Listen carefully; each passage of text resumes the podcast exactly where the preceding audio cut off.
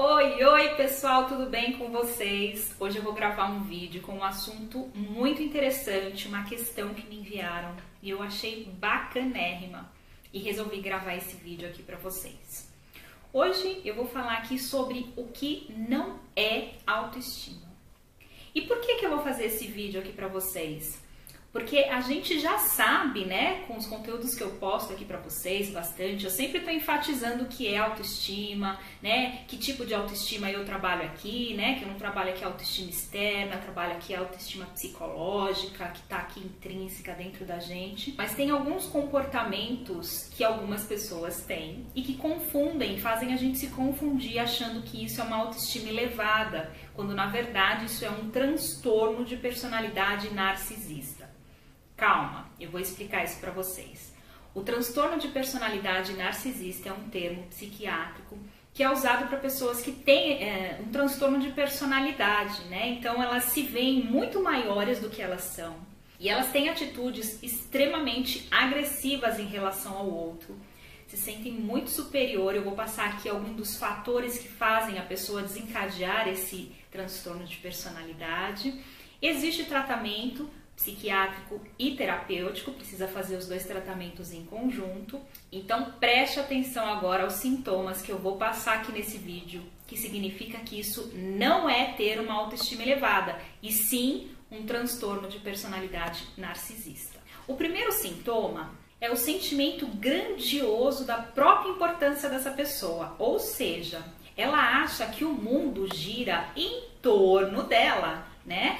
Que todo mundo tem que satisfazer o que ela quer, que todo mundo tem que fazer o que ela quer e no momento que ela quer. Geralmente as pessoas com esse transtorno, elas são pessoas altamente persuasivas e chantagistas. Sim, por quê? Porque ela faz chantagem emocional com todo mundo que está ao redor dela para que todos possam fazer o que ela quer.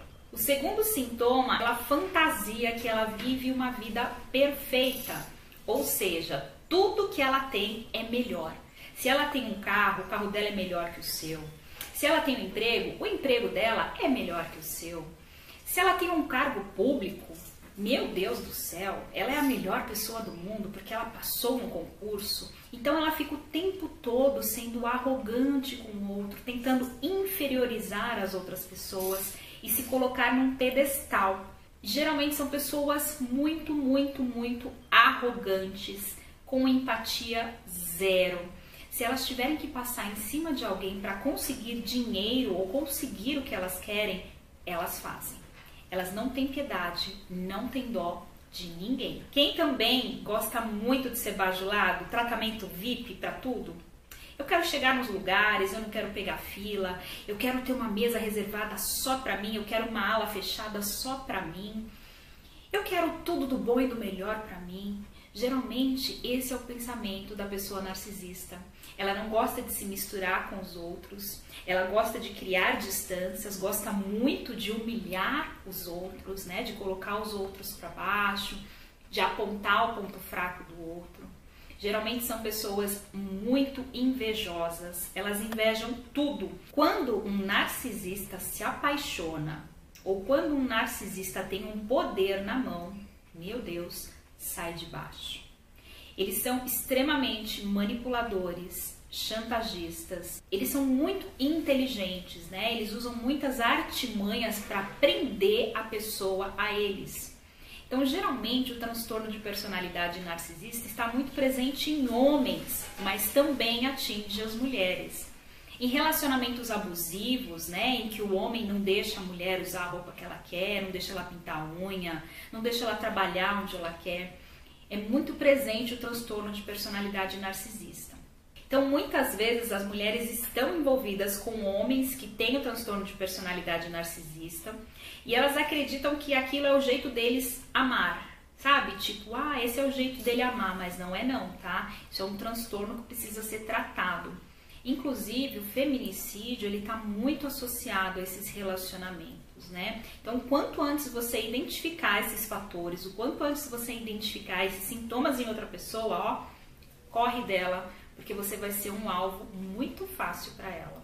Então, essas pessoas que se sentem demais, que querem sempre estar tá humilhando o outro, que não tem empatia, que se sente o tempo todo superior, né? Presta atenção nessas pessoas. Muitas vezes a gente olha para ela e pensa: nossa, essa pessoa tem um senso de autoestima elevado, né? Olha como ela é autoconfiante, ela é capaz de fazer tudo pelo que ela quer. E não, isso não é autoestima. Isso é um transtorno de personalidade narcisista. E essa pessoa precisa seriamente de ajuda. Então esse vídeo aqui foi mais para esclarecer essas dúvidas, tá? Todos esses sintomas que eu passei aqui são de pessoas que não têm autoestima elevada e sim um transtorno de personalidade narcisista que deve ser tratado. A autoestima não está ligada a nenhum desses fatores. Né? Inclusive tem diversos outros vídeos aqui onde eu explico o que é autoestima. A autoestima ela não vai te tornar uma pessoa arrogante. A autoestima não vai te tornar uma pessoa soberba. A autoestima não vai te tornar uma pessoa sem empatia que vai passar em cima de tudo e de todos, tá?